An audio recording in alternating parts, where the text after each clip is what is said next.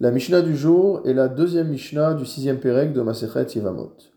Dans la première Mishnah du Pérec, nous avions vu que si jamais un Yabam a un rapport avec sa Yevama, alors il y aura Kinyan, c'est-à-dire que cette Yevama deviendra sa femme, quel que soit le type de rapport et la manière dont s'est déroulé le rapport.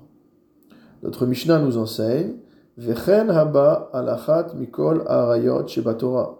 Il en est de même pour celui qui aura un rapport avec n'importe laquelle des femmes qui lui est interdite par la Torah au titre de Harayot.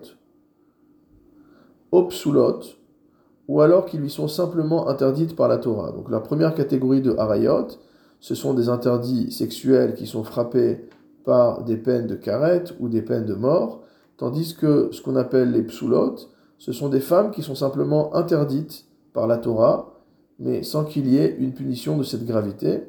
Donc ça ne rentre pas dans la catégorie de harayot.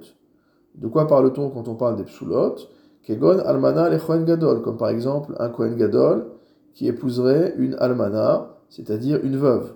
Gerusha vachalutza le idiot, ou alors une femme divorcée ou qui a reçu la chalitza, qui aurait un rapport avec un kohen hediot, avec un kohen simple.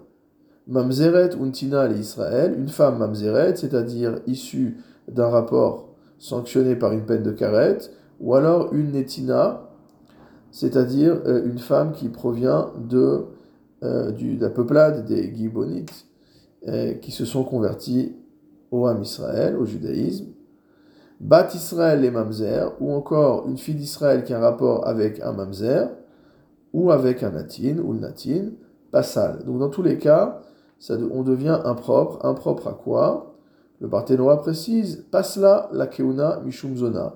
Une femme qui aurait eu n'importe lequel de ces rapports qui a été indiqué ici s'appelle zona, puisque en fait, le rapport qu'elle a eu est un rapport interdit par la Torah, donc il porte le titre de débauche de znout. À ce titre, elle ne peut plus se marier avec un Kohen. Bien qu'une fille d'Israël qui a été violée a le droit de retourner chez son mari, Psulahi la keuna, elle devient malgré tout interdite à la keuna si il se euh, présente une occasion par la suite, donc en tant que veuve, de pouvoir se marier avec un Kohen Hediot. Un Kohen Hediot a le droit d'épouser une femme veuve. Il a l'interdiction d'épouser uniquement une divorcée ou une Chalutza. Alors si jamais un Kohen veut épouser une femme veuve, et que cette femme veuve avait été violée pendant son mariage, alors elle est devenue impropre à la Kiona. Le Barthénois continue, ou Nami, en ce qui concerne une divorcée également, Ibat Kohenhi, si jamais elle est fille de Kohen, mais Fasla Be'arbi'a Mitruma de Benasha. Si c'est une fille de Kohen, elle aura également l'interdiction de manger de la terouma dans la maison de son père.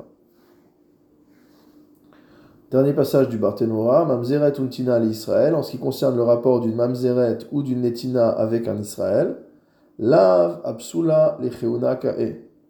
Deha Psula vekaima. En fait, on ne parle pas ici que euh, du fait que ce soit le rapport qui la rende Psula, puisqu'elle est Psula. Elle, est dans l'interdiction de se marier avec un Kohen de par sa nature propre.